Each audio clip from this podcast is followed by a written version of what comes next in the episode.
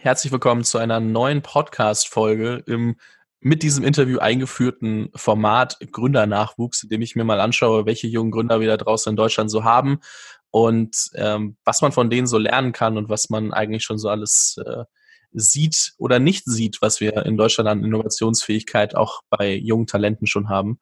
Und heute mit Rubin Lind. Rubin ist äh, Gründer von Skills for School, auch Skills for Work, also alles, äh, alles dabei. Top Talents Under 25, äh, indem er die ähm, besten Talente aus ähm, vielen verschiedenen Kategorien auszeichnet und wurde im letzten Jahr von TransferWise als 20 Under 20 ausgezeichnet, ist bekannt aus Hülle der Löwen, engagiert sich viel bei Startup-Teams und vielem, vielem mehr, was wir heute alles besprechen können.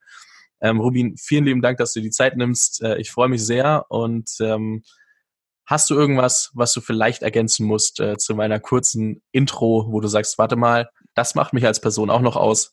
Du hast es einfach nicht erwähnt. Nee, du hast es perfekt gemacht, Fabian. Danke dir für die Einladung. Ich freue mich äh, mega auf unser Gespräch. Ja, ich mich auch. Ähm, hol uns mal ganz kurz ab. Mhm. Du hast jetzt inzwischen ähm, zwei Unternehmen, ja drei, wenn man deine, deine ähm, Bro Ventures mitnimmt und ähm, du inzwischen sehr bekannt aus, aus Presse, man sieht dich immer wieder, aber wo hat das eigentlich angefangen? Also wann hat es angefangen bei dir zu kribbeln, was eigenes zu machen? Hm, ich würde sagen, so in der 11., 12. Klasse. Ich habe damals eigentlich nicht viel mit Unternehmertum zu tun gehabt, eigentlich gar nicht. Also ähm, von zu Hause aus nicht. Und äh, bin dann aber in der Schule irgendwie mal in eine Schüler, Firma reingerutscht. Ähm, dachte so, Mensch, so ein bisschen Engagement neben der Schule schadet nicht. Und da ging es darum, Energieberatung zu machen für Unternehmen. Habe ich erstmal überhaupt keine Ahnung davon, aber habe mir halt von den älteren Schülern, also beziehungsweise von denen in der Zwölften, erklären lassen, wie das funktioniert. Hatte da zum ersten Mal so den Berührungspunkt, Mensch, wie schreibe ich ein Angebot, wie mache ich Abrechnungen, wie führe ich so einen Auftrag bei einem Kunden durch und ähm, habe da das erste Mal so reingeschnuppert. Habe dann aber irgendwann festgestellt, ich habe mich dann da hochgearbeitet in dieser Schülerfirma, man konnte da auch Vorstandsvorsitzender werden, also wie in so einer richtigen Genossenschaft, Schülergenossenschaft. Ähm, habe das dann mich da komplett hochgearbeitet und meinte dann irgendwann zu unserem Lehrer, ja, wir müssen ein bisschen Strukturen ändern, äh, müssen irgendwie gucken, dass wir da zügiger werden bei einigen Prozessen. Einige Schüler machen da zu wenig etc. Und er meinte so, nee, Rubin, ähm, diese Schülerfirma ist zum Lernen und da habe ich mir gedacht, Mensch, irgendwie wäre es auch nochmal cool, was Eigenes zu machen. Und ähm, habe dann hier und da über Ideen nachgedacht und habe mir dann irgendwann gedacht, es wäre eigentlich sinnvoll, eine Lern-App zu haben für die Schule, um sich unterwegs vorbereiten zu können, um nicht immer das Buch mit dabei zu haben, um sich nicht drei, vier Stunden am Nachmittag hinter das Buch zu klemmen. Und hatte aber gar keine Ahnung, wie man das umsetzt. Und äh, hatte einfach nur diese Idee im Hinterkopf, äh, wie wahrscheinlich viele von uns irgendwie morgens aufstehen und eine Idee haben. Und dann hat mich mein Lehrer irgendwann zu einer Startup-Teams, das ist vorhin erwähnt, die Organisation, hat mich zu einer Startup-Teams-Veranstaltung geschickt. Und da wurde über das äh, Thema Gründen, Unternehmertum geredet ähm, und, und wie so das Mindset ist von Leuten, die ähm, in diesem Gründerkontext stehen. Und eine Aussage, die fand ich da ganz spannend, äh, beziehungsweise eine Frage, die jemand gestellt hat. Am Anfang wurde die Frage gestellt, wie viele von euch ähm, sind schon mal aufgestanden und hatten irgendeine gute Idee?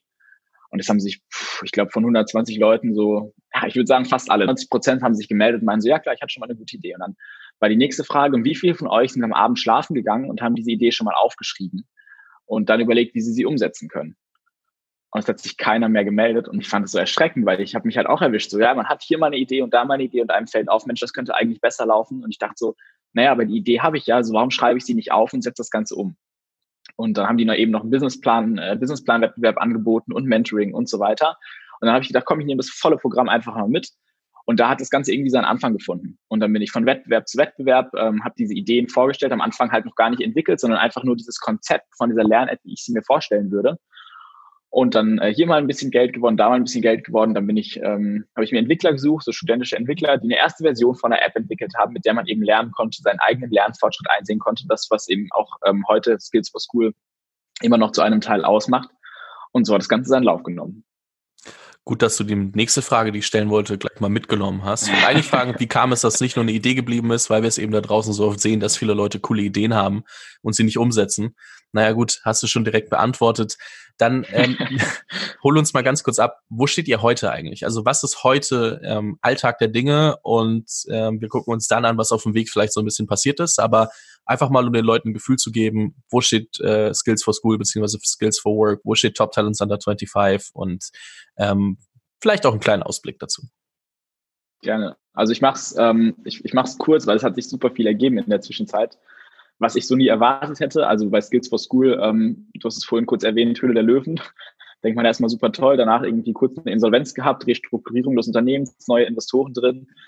Heute haben wir die Lern-App Skills for School für Schüler am Markt, die man online runterladen kann. Wir verkaufen Skills for Work als Training ähm, für Mitarbeiter, ähm, sodass sie sich fortbilden können in Unternehmen. Ähm, Top Talents Under 25 ist ein Netzwerk von äh, jungen, herausragenden Talenten unter 25 in verschiedenen gesellschaftstragenden Kategorien. Das war letztes Jahr äh, auf Dach begrenzt, also Deutschland, Österreich, Schweiz. Und dieses Jahr wird es international ausgerufen. Äh, wir werden internationale Talente ähm, auszeichnen. Und äh, ich würde sagen, so das sind die beiden Sachen. Das ist der Stand zu den Dingen heute. Du hast äh, eine Sache so im Nebensatz erwähnt und äh, du weißt, dass ich da einfach nochmal drauf zukommen muss und, und da nochmal drauf äh, drüber sprechen. Weil ich finde es immer so geil. Alle, und das ist ja auch, gehört ja auch dazu, positionieren sich immer so als ähm, es läuft alles, es ist alles erfolgreich, es ist alles geil und ähm, es gibt keine Flaws, also es gibt nichts, was irgendwie nicht so perfekt läuft. Jetzt hast du im Nebensatz mal kurz das Thema Insolvenz und Restrukturierung angesprochen. Und mich würde viel mehr interessieren, ähm, was es auch vielleicht mit deinem Umgang mit, also erstmal kurze Definitionssache und ich glaube, da stimmst du mir zu. Insolvenz heißt nicht scheitern. Man hat, du hast gesagt, Restrukturierung. Dadurch hat sich dann äh, das Konzept so also, oder die Firma wieder so zusammengesetzt, dass sie weitermachen kann. Trotzdem glaube ich, dass wir insgesamt mal über das Thema Scheitern sprechen sollten, weil ich glaube, dass in Deutschland äh, meiner Meinung nach falsch sensibilisiert ist. Und ich glaube, jeder von uns scheitert auf einer täglichen Ebene in Dingen, die er sich vornimmt, in, in Dingen, die nicht so laufen, wie sie sollen. Aber irgendwie glaube ich, dass die Kommunikation da draußen so ein bisschen Instagram-like ist. Egal mit wem man spricht, man spricht nur noch über die Dinge, die wirklich gut funktionieren und gar nicht mehr über das, was eigentlich irgendwie gerade einen bewegt, weil man Angst hat zu sagen, hey, das läuft nicht, das ist, äh, das passiert äh, ja gerade eigentlich hinter den Kulissen, aber nee, ich muss die Fassade aufsetzen. Wie ging es dir damit in der Zeit, wo du wusstest, okay, es gibt den, den Case, dass wir eventuell die Zeit nicht überleben und äh, wo du dir Gedanken machen musstest, wie gehe ich damit überhaupt um? Also grundsätzlich ist ja so, dass der Begriff Insolvenz erstmal super negativ behaftet ist. Das heißt, äh, an dem Punkt, wo ich wusste, wir werden wahrscheinlich Insolvenz anmelden, das wird ja öffentlich werden, weil das äh, im Register eingetragen wird, war mir natürlich klar, ich muss mir irgendwas überlegen, wie man das Ganze nach außen kommuniziert. und ähm, habe da aber gar nicht so lange drüber nachgedacht. Und ich glaube, einer, ein, ein großer Flop war, dass ich mit einem Redakteur ähm, der Wirtschaftswoche ein Interview über Erfolg geführt habe. Das war ein Tag, bevor ich äh, bevor eine andere Zeitung ähm, darüber berichtet hat, dass wir insolvent sind. Und äh, also es wurde einen Tag vorher wurde das äh, Interview zum Thema Erfolg mit Rubin Lind rausgebracht und am nächsten Tag Insolvenz Rubin Lind. und ähm, da musste ich dann Fehler eben einräumen, dass ich das hätte in der Kommunikation anders machen können. Und ähm, um da aber deine Frage aufzugreifen, also ja, man macht sich natürlich Gedanken, wie repräsentiert man was nach außen, weil die Leute nach außen natürlich immer lieber die Stories hören, die funktionieren, beziehungsweise man redet natürlich hinterm Rücken immer am liebsten über die Sachen, die nicht funktionieren. Und dann äh, macht man sich natürlich Gedanken, so wie positioniert man die Dinge richtig, ähm, wie zeigt man sie richtig nach außen, aber klar, man muss sich Fehler eingestehen und auch auf einer täglichen Ebene. Also das, das können ganz kleine Dinge sein von ähm, der Umgang, oder was jetzt kleine Dinge, aber das können Umgang sein mit, äh, mit dem Team, mit den Mitarbeitern, Transparenz, wie kommuniziere ich auch da Vorgänge, ähm, kann ich mir Fehler eingehen oder ähm, bin ich der unnahbare äh, Chef, der irgendwie alles richtig macht und der keine Fehler macht? Und ähm, ja, da muss man sich dann irgendwann für entscheiden, auf welche Ebene ähm, der Kommunikation lässt man sich dann ein mit seinem Team, mit seinen Mitmenschen, äh, mit den Leuten auch nach außen. Welches Bild gibt man den Leuten auch nach außen von sich? Und ähm, aber da gehört eben, also ich finde, es gehört dazu, auch offen darüber reden zu können, dass man Fehler macht und ähm, dass einfach Dinge nicht immer glatt laufen, so glatt laufen, wie man sich das eben vorstellt. Ähm, ja. Wie hast du das im Team gehandhabt? Also wie bist du rangegangen und hast also hast den Prozess ähm, dargestellt und gesagt, hey, das kommt gerade auf uns zu.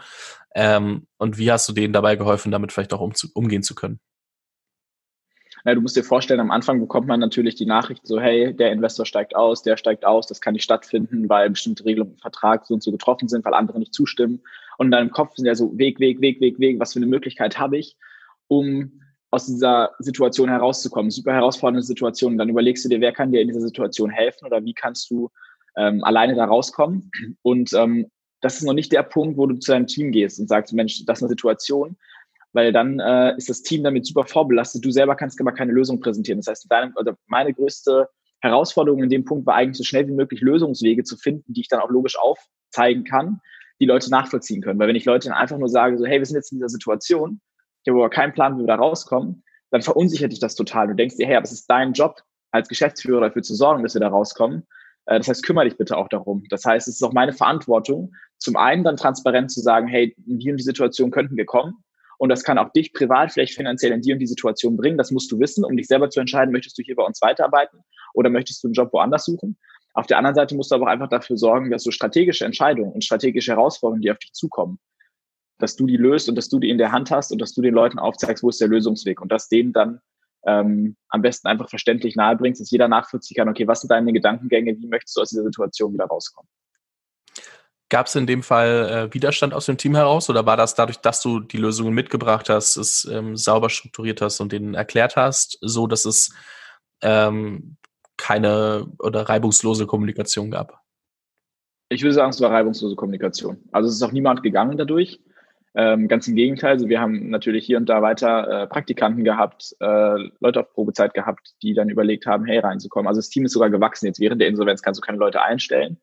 Aber ähm, dann darüber hinaus, als dieser Prozess durch war, sind wir als Team weiter gewachsen. Und ähm, nein, weil das einfach ein transparenter, äh, weil das transparente Kommunikation war, weil sich alle abgeholt gefühlt haben. Keiner hat sich irgendwie ähm, hintergangen gefühlt. Und ich glaube, das ist wichtig ähm, und hat auch das Team so gestärkt. Und wenn du die Leute fragst, warum arbeitet ihr hier, dann sagt eigentlich einer, ja, weil wir so gut Geld verdienen, so.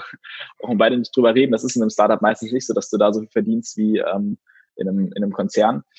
Aber die Leute sagen, das Team ist einfach, du hast einen ganz anderen Team-Spirit und äh, du weißt, wofür du arbeitest. So der Sinn steht ganz, also steht ganz weit oben so. Und ähm, die Leute kämpfen noch für was. Und äh, ich glaube, das ist ziemlich viel wert, auch wenn man das irgendwie äh, jetzt nach außen nicht mit einer Summe beziffern kann. Du hast gerade Sinn angesprochen. Welchen Sinn verfolgst du mit, mit Skills for School und Skills for Work? Also eigentlich mit all den Projekten, die ich irgendwie anstoße, sei es jetzt die beiden äh, Produkte zur Weiterbildung oder auch Top Talents Under 25. Mir geht es um gesellschaftliche Innovation, mir geht es um gesellschaftlichen Fortschritt. Äh, wenn ich mir Gedanken mache, warum arbeite ich, äh, dann möchte ich mir das eigentlich so beantworten, dass ich sage, die Arbeitszeit, die ich investiere, egal in welche ähm, Projekte, die sollen so ausgerichtet sein, dass die Gesellschaft davon einen Nutzen davon trägt, dass sie sich weiterentwickeln kann, dass äh, sie einen Vorteil daraus zieht. Und ähm, das müssen wir wohl bei der Weiterbildung machen. Also ähm, Lifelong Learning fängt bei Skills for School an mit Lernen in der Schule, geht weiter mit dem Lernen äh, in Unternehmen. Ähm, da kann es aber noch ganz, ganz anders weitergehen. Und die Talente, die ausgezeichnet werden, denen wird Sichtbarkeit gegeben damit sie die Projekte, die sie angehen, äh, die gesellschaftsrelevant sind, noch größer nach außen tragen, eventuell Partner finden, mit denen sie das groß machen können, etc.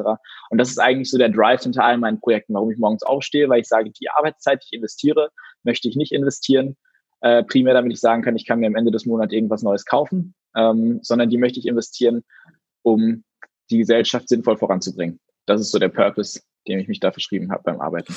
Wann ist dir das bewusst geworden? Ist es gewesen, als du überlegt hast, okay, was könnte ich machen? Oder ist es dir im Prozess des Ganzen bewusst geworden? Im Prozess, also definitiv im Prozess. Ich muss auch am Anfang sagen, habe ich jetzt nicht gedacht, Mensch, ich mache mal Skills for School, weil ich so vielen Schülern helfen möchte, sondern weil ich selber dachte, es wäre cool, so eine App zu haben. Und das kam dann mit dem, mit der Zeit, dass ich gemerkt habe, ich habe es ja dann meinen Mitschülern gezeigt, wie sieht so eine App aus, etc., wo ich dann gemerkt habe, boah, das können total viele gebrauchen. Und ähm, dann haben mich Leute gefragt, warum machst du das nicht? Ich habe mich dann damit auseinandergesetzt und äh, habe mich immer mehr mit diesem Thema Bildung zum Beispiel beschäftigt. Und dann kam so, irgendwann kommt ja dann auch die Frage, warum machst du das? Wo siehst du dich in fünf Jahren, etc.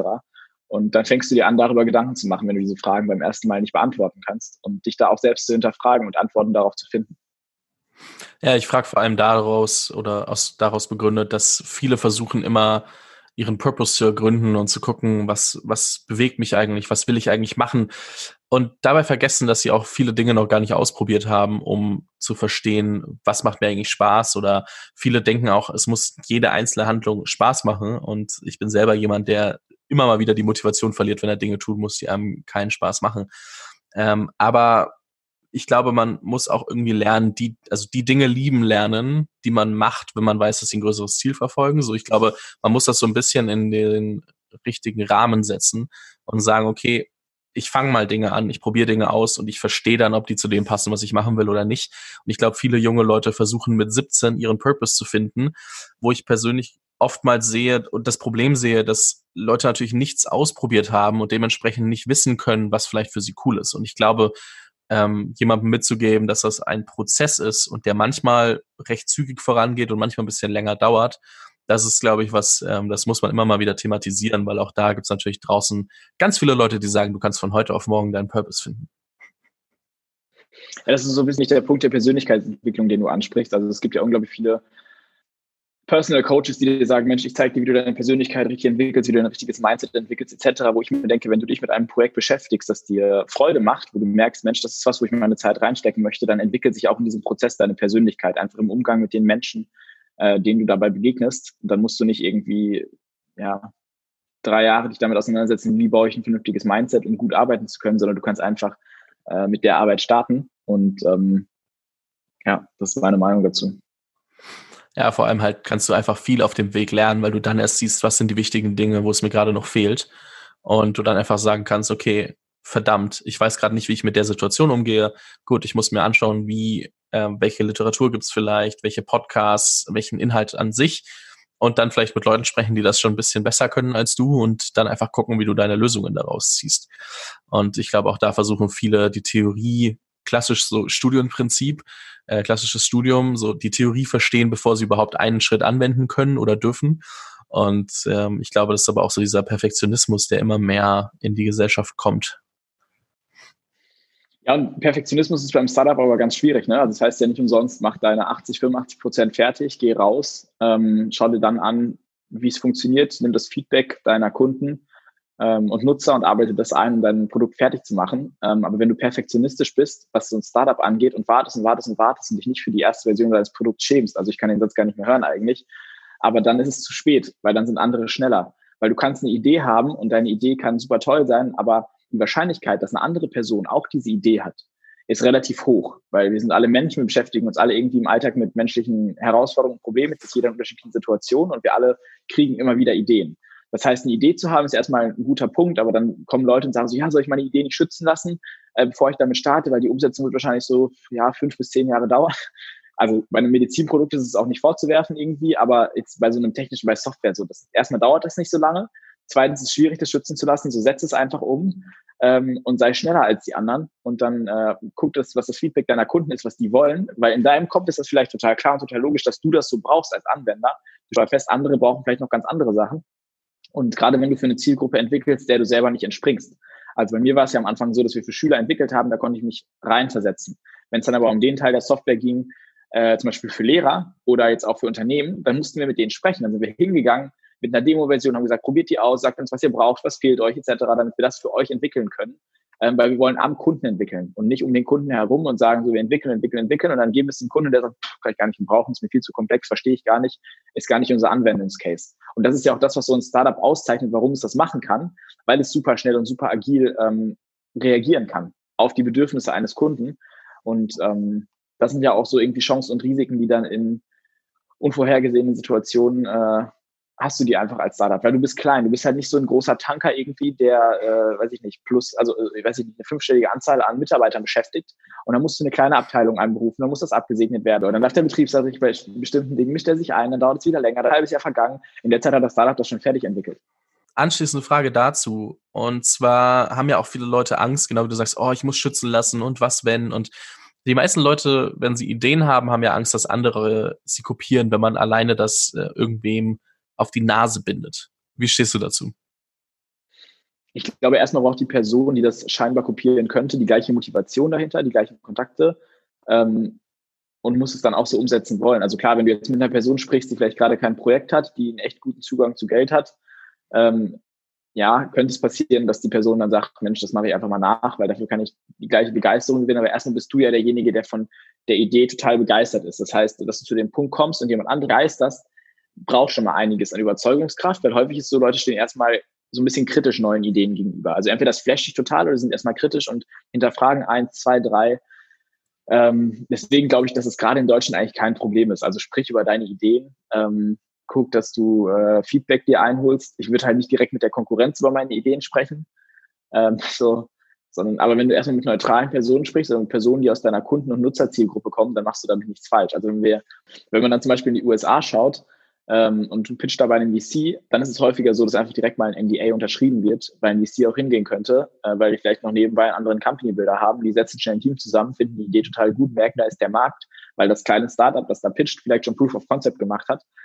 Da hast du halt eine andere Situation. Aber wenn du als Einzelperson wirklich da bist und du möchtest erstmal ein Team finden, Du möchtest erstmal Feedback bekommen für die Idee, um die gedanklich weiterzuentwickeln. So, dann sprich auch über deine Idee. Und wenn sie nur in deinem Kopf ist, dann wird sie halt nie umgesetzt. Und dann kannst du hingehen und sagen, ja, vor zwei Jahren hatte ich auch mal die Idee. Sorry, es ist gut, dass du die Idee hattest, du konntest sie aber nicht umsetzen. Deswegen äh, sagen ja viele, deine Idee ist immer nur so viel wert, ähm, wie du sie dann auch umsetzen kannst. Ja, und ich kann da tatsächlich ähm, ein bisschen ein Lied von singen. Du hast ja mitbekommen, ähm, ich mache ja immer noch das Young Entrepreneurs Program und ich habe viel in meinem Kopf idealisiert und geguckt, was könnte man machen, was braucht man und habe vergessen, irgendwann diese Iterationsschleifen zu führen, das entweder mit Leuten wie, wie Tom, mein Mitgründer, quasi zu diskutieren, aber auch mit den, mit den Teilnehmern, die schon bei uns dabei sind. Und kam dann irgendwann an den Punkt, dass ich zwar irgendwie Dinge vielleicht verändert habe, vielleicht um ein, zwei Prozent getweakt habe, aber irgendwie generelle Sachen, die gefehlt haben, nicht hinzugefügt habe oder Dinge, die nicht notwendig waren, weggenommen habe und so einfach den Status quo als ähm, okay, wird schon passen genommen habe und irgendwie diese Innovationsfähigkeit auch verloren habe und ein bisschen langsamer geworden bin, weil ich mich nur in meinem Kopf aufgehalten habe. Und alles, was nur in meinem Kopf passiert, wird nicht gechallenged, sondern einfach direkt als ja, ist so wahrgenommen. Und mhm. das dann zu nutzen, um seine Idee weiterzuentwickeln, um sein Produkt weiterzuentwickeln, ist ziemlich schwierig, weil du gehst einfach davon aus, aber von sich auf andere zu schließen, ist, glaube ich, so einer der größten Fehler, den man da draußen machen kann, wenn man ein eigenes Produkt bauen will. Selbst wenn du Teil der Zielgruppe bist. Du bist eine Meinung ja. von vielen und hast immer noch eigene Perspektiven, eigene Anwendungsfelder, eigene notwendige ähm, Features, die du vielleicht brauchst äh, für das Produkt. Aber es gibt andere, die haben da trotzdem noch mal eine andere Ansicht zu. Das total. Ja, richtig.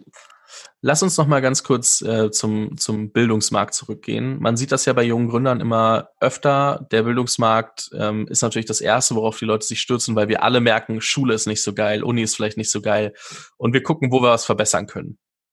Und ich frage mich erstmal, oder ich glaube, viele da draußen fragen sich erstmal, wie würdest du den Bildungsmarkt einschätzen? Also Erstens, ähm, was hättest du gerne früher über den Markt gewusst, äh, was du heute weißt, was du damals vielleicht als naiver 17-Jähriger, 18-Jähriger nicht so wahrgenommen hättest, wo du sagst, damit, das sind schon noch mal so ein paar Tücken, die der Markt an sich mitbringt. Naja, erstmal ist Bildungsmarkt natürlich, wenn du in Deutschland anfängst, dass du das, hast du halt Deutschland mit seinen 80 Millionen Einwohnern, mit den paar Millionen Schülern da drin. Ähm, und du hast darauf dann 16 verschiedene Bundesländer, die alle auf das Abitur führen, ähm, die dann aber trotzdem noch unterschiedliche Lehrpläne haben. Das heißt, du hast schon, gerade wenn du Content getrieben bist, hast du einen sehr hohen administrativen, äh, nee, du hast einen sehr hohen inhaltlichen, aber du hast auch einen administrativen hohen Aufwand, um das erstmal alles zu organisieren. Und ähm, dann habe ich mir die Zahlungsbereitschaft gar nicht so angeguckt. Ich dachte, naja gut, die Eltern werden schon für Nachhilfe zahlen, also werden die auch für Lern-Apps zahlen.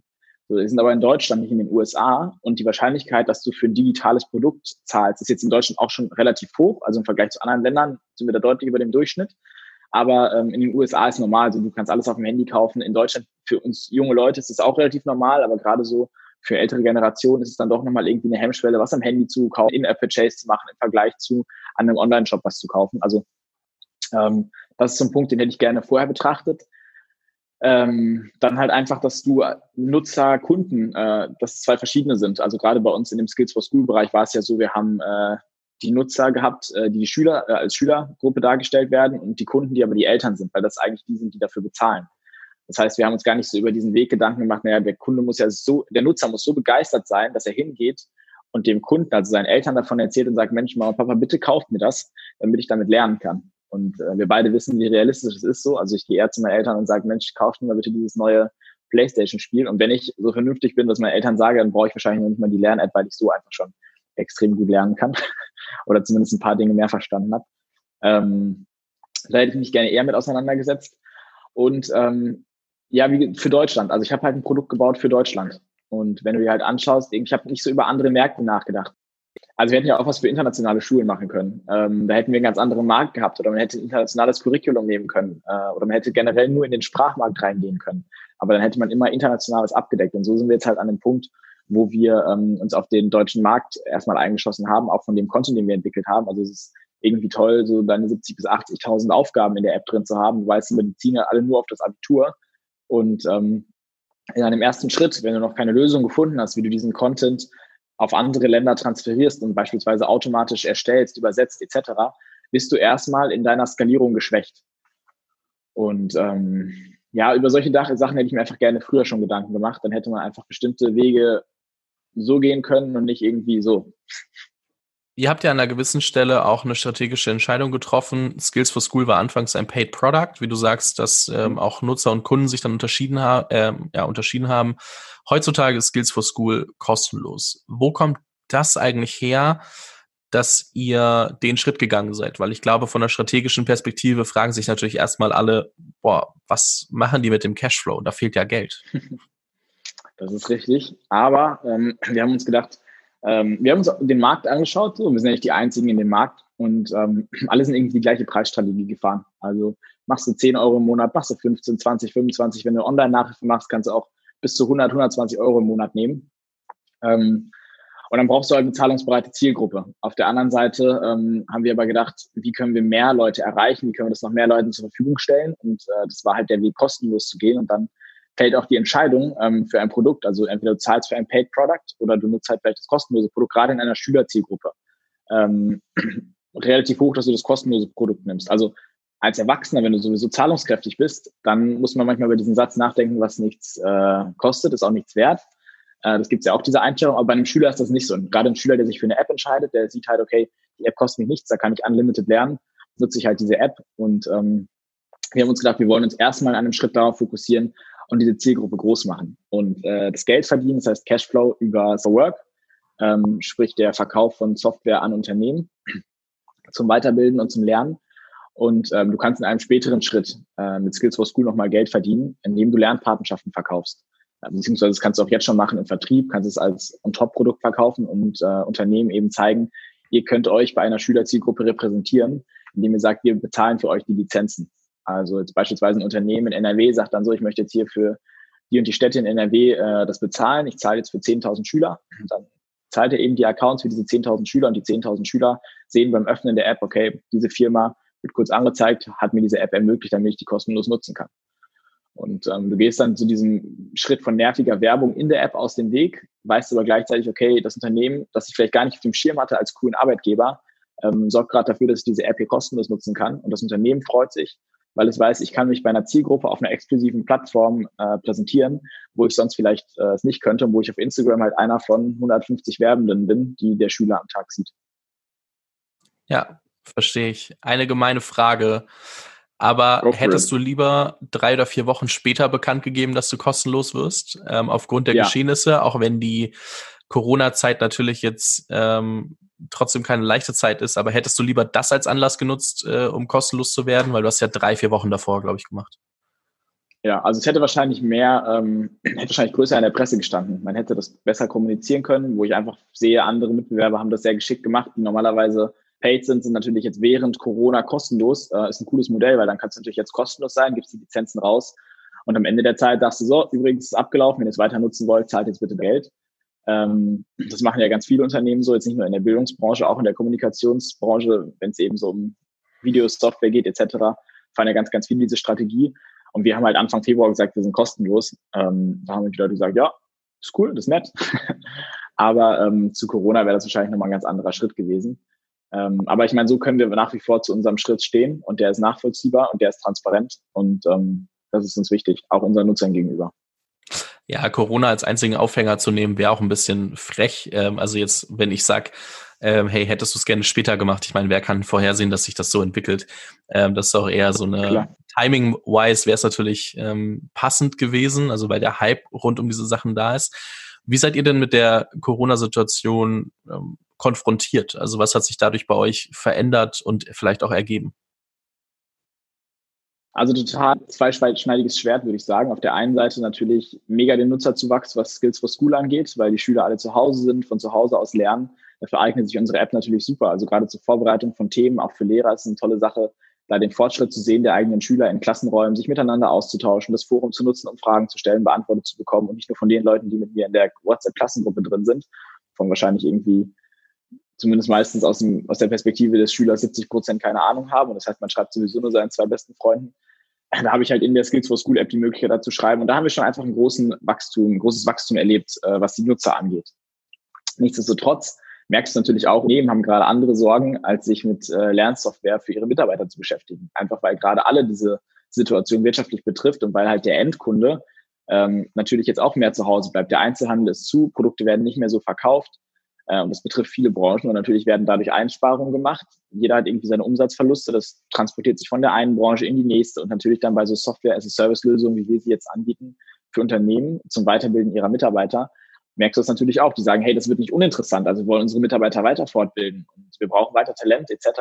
und gute Leute. Aber nicht in einer Zeit, wo wir einfach gerade vorrangig nochmal andere Probleme haben. Da haben wir vielleicht nicht so ein offenes Ohr dafür das merkst du jetzt gerade einfach ganz klar, dass sie sagen, wir konzentrieren uns jetzt auf unser Kerngeschäft und äh, nicht, dass wir jetzt noch zehn coole Softwarelösungen einkaufen, die uns effizienter machen. Ja.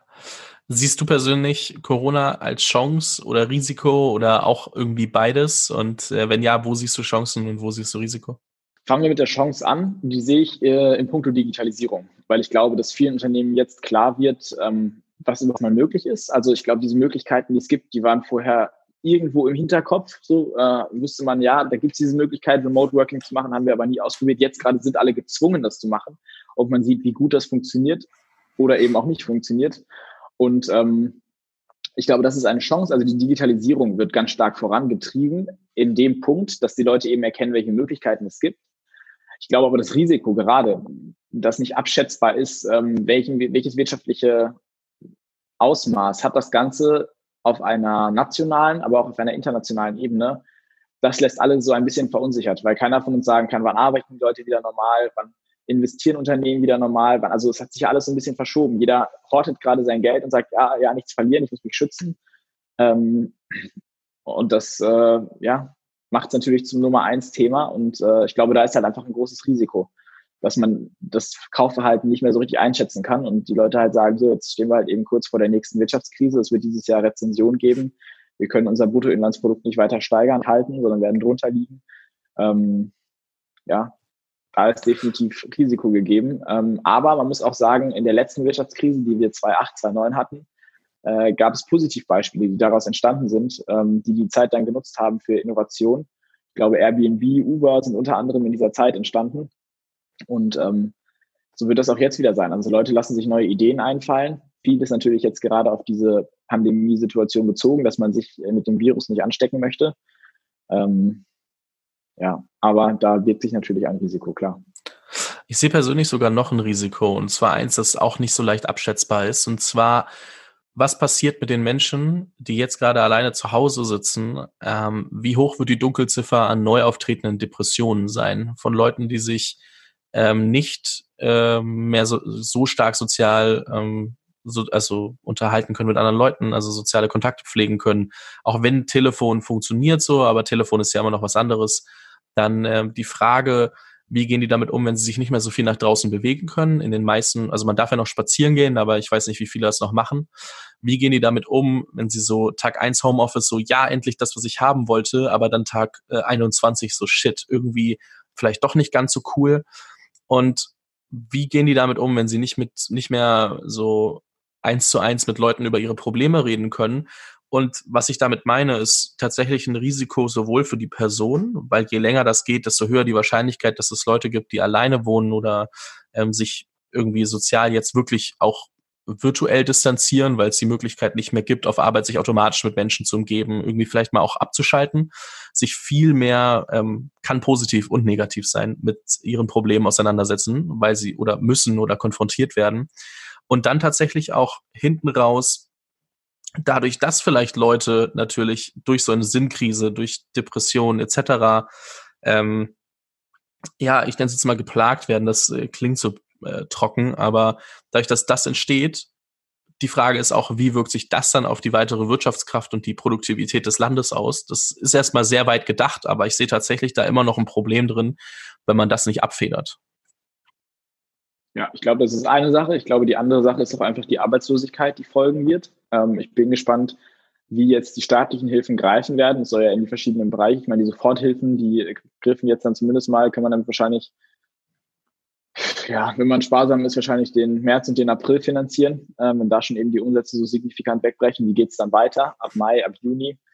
Ähm, irgendwie alle schieben jetzt gefühlt ihre Miete auf. Was ist mit den Leuten, die abhängig sind von den Mieteinnahmen? Man denkt ja immer, ja, ja, die reichen Mieter, die äh, haben so viel Geld, aber was ist denn mit Leuten, die tagtäglich, die irgendwie ein, zwei Immobilien haben, ähm, die aber tatsächlich von diesen Einnahmen der Immobilien dann auch wieder leben? Ähm, dem wird auch keine Miete gezahlt, das heißt, die müssen auch irgendwo Geld beantragen. Und ähm, ja, da stellt sich die Frage, die grundsätzliche Frage, glaube ich, auch für die Zukunft, kann man sich nicht auf solche Situationen besser vorbereiten? Also ich habe dazu ähm, ein ganz interessantes Interview gelesen mit einem älteren Herrn, der meinte, naja, wir hatten damals immer unsere Vorratskeller. Ähm, wir haben halt noch Krieg erlebt und ich meine, wir kennen das nicht. Also die Situation irgendwie, dass wir nicht, dass für uns nicht alles on demand abrufbar ist, ist ja eigentlich äh, unvorstellbar. Also normalerweise ist es normal, also wir gehen ins Internet, wir kriegen, was wir wollen, spätestens am nächsten Tag, wir gehen in den Laden, wir kriegen, was wir wollen, sofort, wenn wir es haben wollen. Ähm, die Situation, dass es mal kein Klopapier gibt, ne? wann gab es das? Das gab es seit dem Zweiten Weltkrieg nicht mehr. Die Situation, dass wir keine Schule haben äh, in ganz Deutschland, gab es seit dem Zweiten Weltkrieg nicht mehr. Und ähm, darauf war einfach keiner vorbereitet. So. Und wir haben uns halt auch so in der politischen Landschaft, gerade in Deutschland, aber auch in anderen Ländern, haben wir uns um ganz andere Sorgen gekümmert, also oder um ganz andere Sachen. Wo man sich denkt, okay, sind die tatsächlich so wichtig? Sind, müssen die so groß auf der Tagesordnung sein, dass man das irgendwie sechs bis zwölf Monate diskutiert und dann da eine Verabschiedung äh, für findet. Also ja, das sind mit Sicherheit wichtige Sachen, aber ähm, wo ich mir denke, so Political Correctness ist schön und gut, aber irgendwie mal solche Notfallpläne zu haben und auch einfach mal in die Zukunft zu planen. Und ich finde, da sind nicht nur wir in Deutschland schlecht aufgestellt, sondern finde ich, glaube ich, ist einfach die ganze Welt ähm, schlecht darauf vorbereitet oder einfach sehr, sehr viele Länder. Ähm, aber das fällt einfach auf, wo man sich denkt, Mensch, sind das nicht eher Dinge, mit denen man sich zu beschäftigen hat?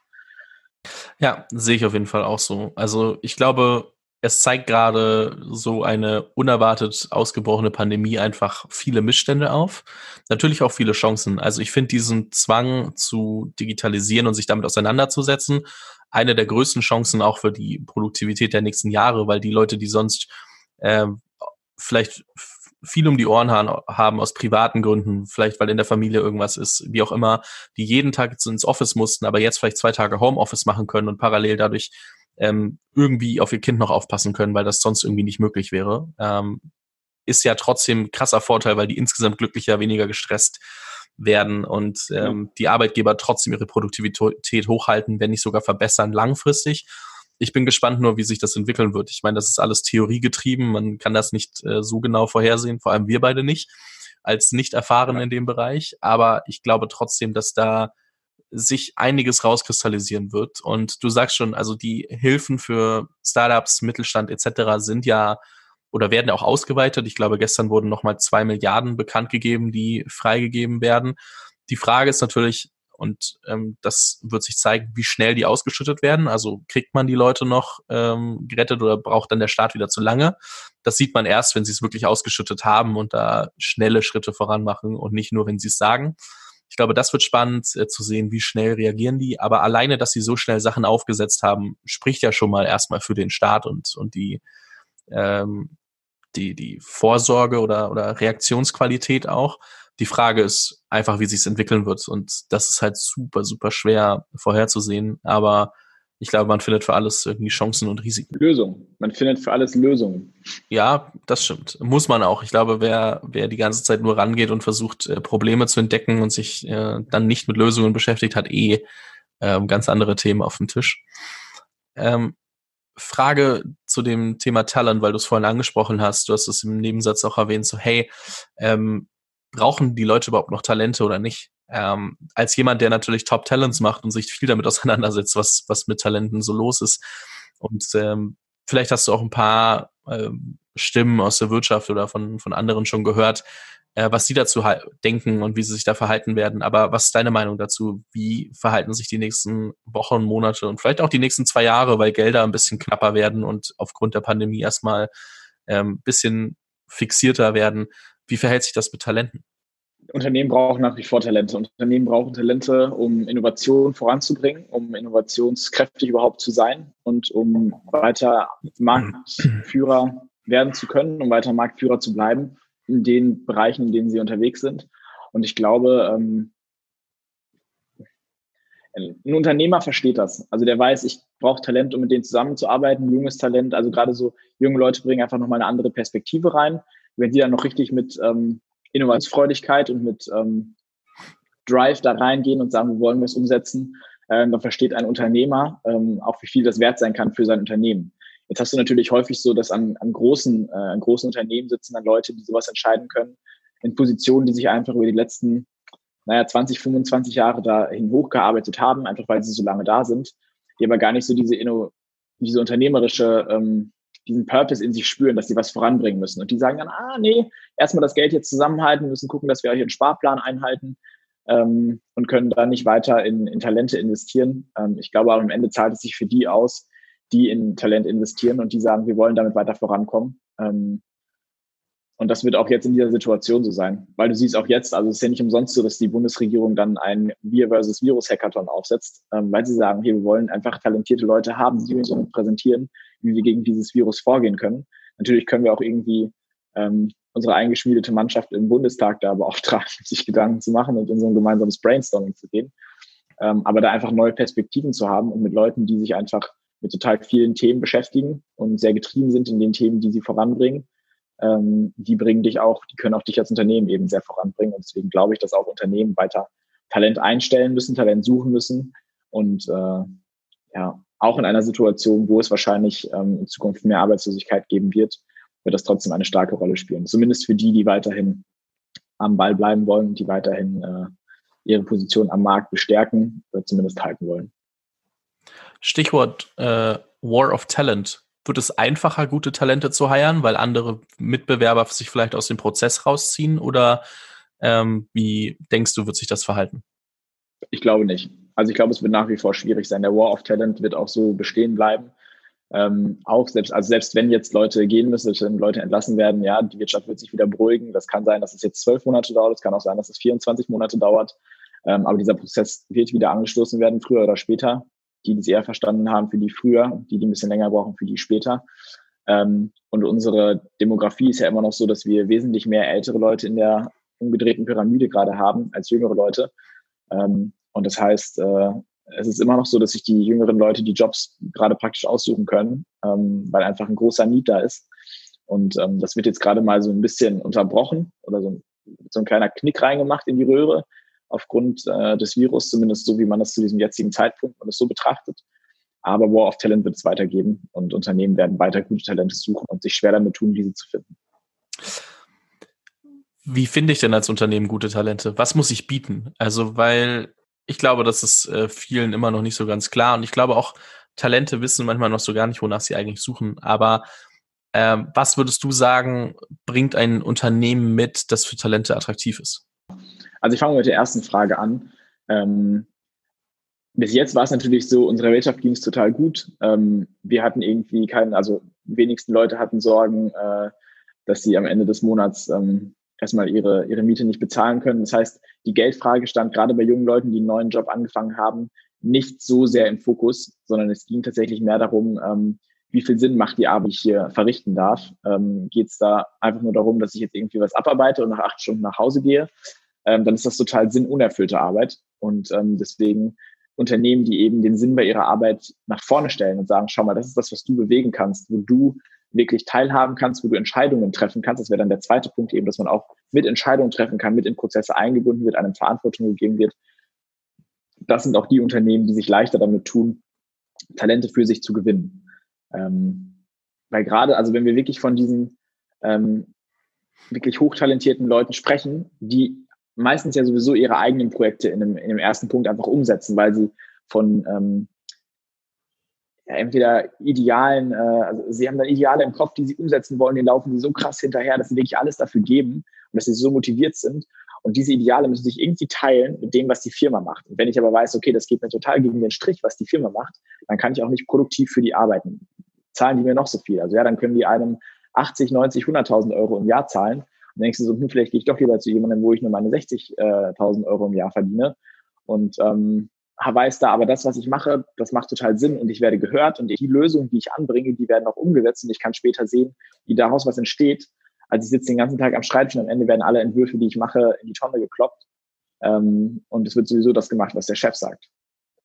Das heißt vor allem äh, Verantwortung übergeben, beziehungsweise Leuten Freiheiten, also Talenten Freiheiten zu geben, sich äh, zu entwickeln, ihre eigenen ähm, Themen mit reinzubringen, ihre eigenen Gedanken und nicht ähm, schon gar nicht auf die Idee kommen, zu micromanagen, wie man das ja immer so schön sagt. ähm, um sicherzustellen, dass Leute Potenziale entfalten können? Ich glaube, gerade halt bei großen Unternehmen hast du häufig sehr, sehr, sehr viel Struktur. Und Struktur ist wichtig. Struktur ist auch bei einem Startup wichtig, um das vernünftig aufzubauen und um da Abläufe zu haben. Aber du kannst dich auch so in Strukturen und wie du es gerade gesagt hast, so in Micromanagement verfangen, dass halt überhaupt keine Möglichkeit mehr für Innovation und freie Gedanken besteht. Das heißt, sobald Unternehmen, und ich meine, größere Unternehmen auch in Deutschland verstehen das ja immer mehr, indem sie dann eigene Inkubatoren aufmachen, wo sie dann sagen, so hier, das ist jetzt unsere Sektion, da ist Budget XY drin und damit können die Leute, die jetzt arbeiten, haben einfach überhaupt erstmal keine Struktur und haben total die Freiheit. Ich glaube, können neue Ideen entstehen, weil sie rausgerissen werden oder sie werden rausgenommen aus diesem Arbeitsalltag, wo sie wirklich acht bis zehn Stunden am Tag äh, in ihren Prozessen drin sind, die abgefertigt werden müssen, damit äh, alles eben weiter steht. Und wenn du da aber Leute rausnimmst und ihnen die Möglichkeit gibst, darüber nachzudenken und einfach mal, wie sagt man da, also der englische Begriff ist out of the box äh, zu denken. Ich glaube, da ist die Möglichkeit, Innovation zu schaffen. Und das macht es dann auch attraktiv, weil du denkst, Mensch, das ist irgendwie mal ein flexibler Arbeitgeber. Also ich weiß, hier müssen mein, mein Soll muss hier erfüllt werden, es müssen Sachen gemacht werden, aber ich kann auch einfach mal freie Gedanken von mir einbringen. Und ähm, die werden nicht sofort irgendwie verworfen, und wenn ich die mal ausprobieren möchte, dann darf ich mir halt hier mal ein paar hundert Euro nehmen, mal eine Website aufsetzen, das bei unseren Mitarbeitern vielleicht intern testen, gucken, was die davon halten. Und dann kann man immer noch entscheiden, ob man das macht oder nicht.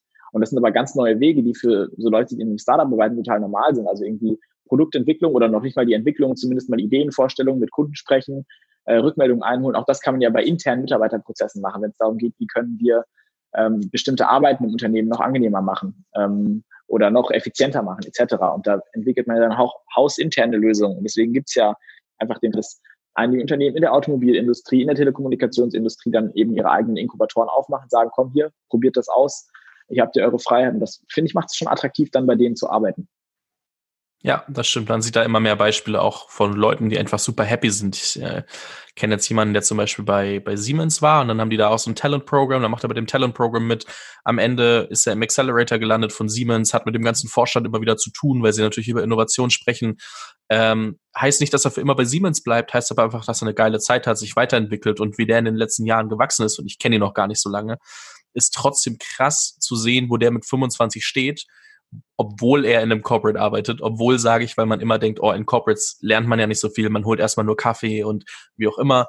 Wenn man sich dem Richtigen anschließt und dann auch guckt und selbst informiert, in welche Programme oder welche Angebote es eigentlich gibt, kann es da schon ziemlich spannend sein. Und das macht, glaube ich, Corporates auch immer wieder sehr viel attraktiver, so blöd das klingt, aber in vielen ähm, vielerlei Hinsicht gibt's ja auch äh, die Risikobereitschaft von, von jungen Leuten manchmal nicht, äh, in einem Startup zu arbeiten. Die sagen halt einfach, ich möchte ein bisschen mehr Sicherheit haben. Und wenn dann das äh, Corporate oder das Unternehmen allgemein dich auch noch so extrem fördert, dann ist es ja wirklich der Jackpot. Also dann hast du ja auch Bock, dem Unternehmen was zurückzugeben. Und ich glaube, das ist ähm, manchmal ein bisschen schwierig nachzuvollziehen, weil junge Leute natürlich sehr schnell von heute auf morgen Dinge äh, entscheiden und es sein kann, dass sie morgen sagen, ja, war zwar cool die letzten drei Jahre hier, aber jetzt habe ich keine Lust mehr, ich will was anderes machen. Und ich glaube, ähm, viele Unternehmen haben auch immer so ein bisschen Angst davor, was, wenn ich in den investiert habe und äh, der geht dann. Und ich stelle mir immer die Frage, was, wenn du nicht in den investierst und der bleibt? Ja, das ist, äh, das bringt es, glaube ich, ziemlich auf den Punkt. Und ich glaube, ähm, du hast jetzt ganz oft Corporates in den Mund genommen. Ich glaube, die haben es auch immer mehr verstanden oder da, äh, gerade auch weil die ja auch viel international agieren, schauen die sich natürlich ihre internationale Konkurrenz und äh, da kann man sich natürlich an Vorbildern äh, orientieren an, wie die das machen. Ähm, ich glaube aber gerade, wenn es so um deutschen Mittelstand geht etc., äh, da ist halt einfach, da denkst du dir, naja, ob ich jetzt da nochmal irgendwie Geld in die Hand nehme und äh, das dann ausgebe für äh, Innovationskraft oder für ein Ideen-Bootcamp oder äh, für eine Talentschmiede, wie auch immer, bei mir selbst ähm, oder bei extern. Oder das einfach dann mehr als Dividende ausschütte für meine ähm, Gesellschafter oder wie auch immer. Ähm, ja, ist dann, ist dann manchmal die Frage. Und ich denke mir aber, das sind eigentlich die, die es besonders nötig hätten, weil die gar nicht so attraktiv immer als Arbeitgeber erkannt werden. Also wenn wir die großen Konzerne hier aus Deutschland reinschmeißen, der SAP, Daimler, äh, aber auch Siemens oder Telekom, ähm, ja, man weiß einfach, das wird, das wird ein guter Arbeitgeber sein. Zumindest, glaube ich, sind das Dinge, die, die hat man schon mal gehört, wo man sich denkt, ja, da kann man bestimmt auch einen guten Job machen. Aber es gibt ja etliche Mittelständler, die auch tolle Jobs zu bieten haben, ähm, wo du aber eigentlich gar nicht drauf kommst. Wahrscheinlich sogar bei jedem von uns um die Ecke. Also klar, ja, in Berlin, aber auch hier so in, äh, in Nordrhein-Westfalen.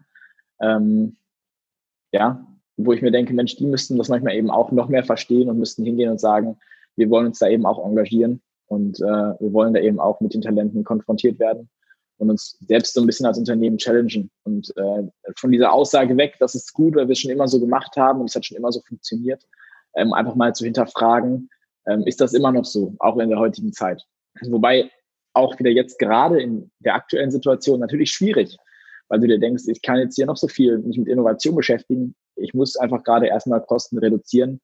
Die Situation ist unabsehbar. Deswegen glaube ich, das, was wir jetzt gerade, worüber wir jetzt gerade reden, kann man so allgemein schon so ansehen. Ich glaube aber jetzt gerade in dieser ähm, Ausnahmesituation ist es einfach nochmal ein bisschen anders und jeder hat da seine äh, eigenen Herausforderungen, vor denen er gerade steht.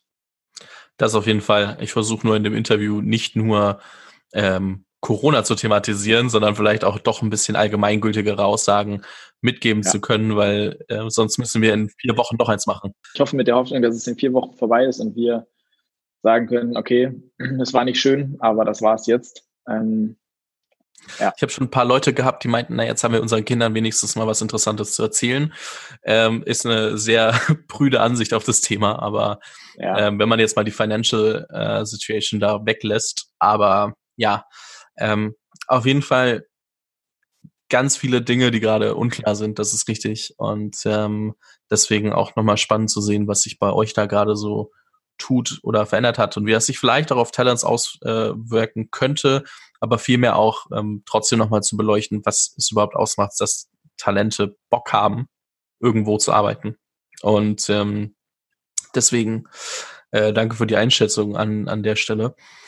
Wenn ich jetzt mal kurz ähm, auf den auf den klassischeren Stuff zurückgehe, also sowohl ähm, Top Talents als auch äh, Skills for Work und Skills for School, äh, wo willst du damit hin? Also wo sind die klassische Frage, ne, wo willst du dich im nächsten Jahr, in den nächsten fünf Jahren hinentwickeln? Aber wo, wo siehst du die nächsten Steps, ähm, die, die für euch äh, wichtig sind? Also Skills for Work ja, äh, beziehungsweise Skills for School ähm, oder generell alle Skills for Produkte, die noch kommen, sind ja eigentlich so mit dem Gedanken ausgelegt, lifelong learning. Ähm, also egal in welcher Lebenssituation du bist, du sollst mit unseren Produkten lernen können, äh, sollst dich mit unseren Produkten weiterbilden können. Das Ganze kann Spaß machen und das Ganze wird Spaß machen, äh, wenn du unsere Produkte nutzt. Und ähm, wer nicht lernt, der bleibt irgendwie stehen so im, im Leben. Und wir sollten eigentlich immer dazu lernen. Und ähm, das macht uns Menschen aus, dass wir einfach die Fähigkeit haben zu lernen und unsere Gedankenkapazität nicht irgendwann ausgeschöpft ist und unsere Festplatte voll ist. Und je mehr wir lernen, desto mehr Möglichkeiten, Wissen aufzunehmen und abzuspeichern, bekommen wir auch. Deswegen wollen wir da einfach noch weitere Produkte entwickeln. Und ähm, ich bin selber gespannt, eben welche Märkte wir da für uns erschließen werden. Und äh, was Top Talents angeht, äh, glaube ich, ist so meine, also glaube ich nicht, sondern ich weiß, dass meine Moonshot Vision ist, ähm, vielleicht als Vergleich so ein bisschen das Davos für unter 25-Jährige zu machen. Denn ich glaube, gerade so was die deutsche, europäische Wirtschaft angeht, ähm, werden einfach junge Talente sehr stark unterschätzt. Und wenn du aber mal so ein bisschen mehr ins Westlichere schaust, in den USA, ist es gar nicht so ähm, unwahrscheinlich, dass du auch mal einen Vorstand in einem großen Unternehmen siehst, der unter 30 ist, beispielsweise. Wenn du es aber in Deutschland anschaust, ähm, ein, zweimal äh, und dann aber auch nur generationenbedingt irgendwie, weil man nachgerückt ist, ähm, als Sohn oder als Tochter, ähm, aber generell eher unklassisch, wo ich mir denke, eigentlich glaube ich, dass die Synergien eben da sind, wenn du junge Leute mit ihren total verrückten Gedanken hast und aber andere Leute, die die Erfahrung mitbringen und ähm, so ein bisschen die Weisheit, die vielleicht ähm, einem jungen Menschen da noch fehlt, glaube ich, dann kann da total viel Potenzial entstehen. Und ähm, deswegen fände ich es eigentlich ganz cool, so ein Davos, ähm, also angelehnt an eben das World Economics Forum, so ein Davos für unter 25-Jährige zu haben, wo du einen Austausch hast mit dem Ziel, gesellschaftliche Innovation zu schaffen. Also die Talente, die da hinkommen, die sich austauschen, die sollen eben miteinander in Berührung kommen und feststellen, Mensch, hier sind auch andere Leute, die sich total einsetzen für ihre Ideen. Und grundsätzlich soll es eigentlich so sein, dass äh, die Leute, die da hinkommen, den Anspruch haben, ähm, die Ideen, die sie umsetzen, dass die gesellschaftlich eben uns voranbringen und gesellschaftlichen Mehrwert bringen und äh, dass die eben Herausforderungen lösen, die wir ähm, als Gesellschaft haben. Ja. Eine Sache noch zum Abschluss des Ganzen, ähm, weil ich glaube, man sollte immer mit so einem kleinen Quick-Win oder Quick-Tipp aus einem Interview rausgehen können, wenn man sich das gerade anhört. Und da wir ja doch ähm, immer mal wieder jung, viele junge Leute haben, die meinen Podcast hören. Ähm, eine Frage, wenn du jetzt eine Idee hättest oder überlegst, äh, was du selber machen kannst und wie du startest, was wären so die ersten ein, zwei Dinge, die ich jetzt sofort tun und umsetzen sollte, um da nicht bei einer Idee zu bleiben? Ich würde sie aufschreiben. Also ich würde mir, das mache ich generell, wenn ich neue Ideen habe. Ich nehme instant hier hinter mir, hängt direkt an meinem Schreibtisch ein Whiteboard, aber auch überall im Büro hängen Whiteboards. Äh, ich fange es direkt an aufzuzeichnen, ähm, versuche meine Gedanken irgendwie, ähm, und wenn es erstmal nur Pfeile sind, irgendwie in eine Struktur reinzubringen, äh, dass ich es einmal festgehalten habe und dann spreche ich mit Leuten darüber. Also sobald ich das Gefühl habe, okay, das ist jetzt so ausgereift in meinem Kopf, vielleicht manchmal jetzt innerhalb von ein paar Stunden, manchmal brauche ich ein, zwei Tage, ähm, dann rede ich mit Leuten darüber und sage so, Mensch, was hältst du davon? Glaubst du, das könnte was werden? Äh, mit der und der Zielgruppe. Dann sowohl Leuten, wo ich glaube, das wäre eine Zielgruppe, die eventuell, wenn es ein Produkt oder eine Dienstleistung ist, die das Ganze nutzen könnten, ähm, als auch mit Leuten, wo ich glaube, die können, kennen sich mit dem Markt aus, einfach mal die zu fragen, weil jetzt kennt man ja irgendwie als junger Mensch auch nicht den Markt immer perfekt oder ähm, häufig auch gar nicht, sondern einfach da mit Leuten zu reden, die aus dieser Branche kommen ähm, und die damit zu konfrontieren.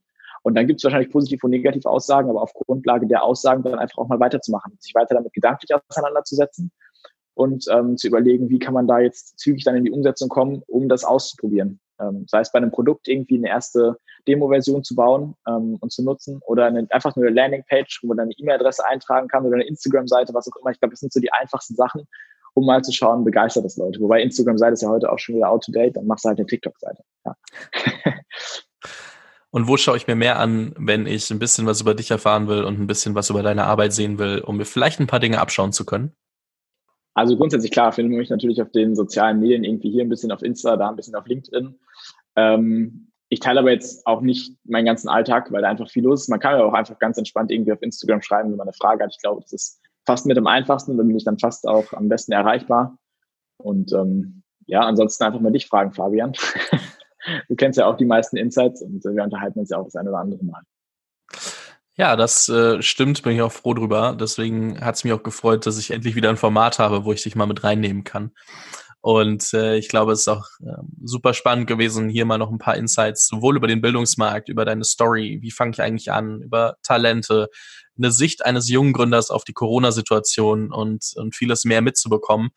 Dementsprechend ähm, vielen lieben Dank an der Stelle und es hat mir wirklich Spaß gemacht und ähm, ich glaube, wir hören uns auf jeden Fall nochmal in dem Podcast irgendwann, wenn sich bei dir ein paar neue Dinge äh, entwickelt haben, einfach weil es auch spannend ist zu sehen, was bei Leuten so passiert, weil es ist immer so dieses, man interviewt jemanden einmal oder man hat jemanden zu Gast, man unterhält sich mit ihm, aber die Leute wissen gar nicht mehr, was passiert danach. Und gerade die Leute, die nicht so viel teilen, weil sie arbeiten, sind natürlich dann schwer ähm, zu, zu verstehen und nachzuvollziehen, was da so passiert.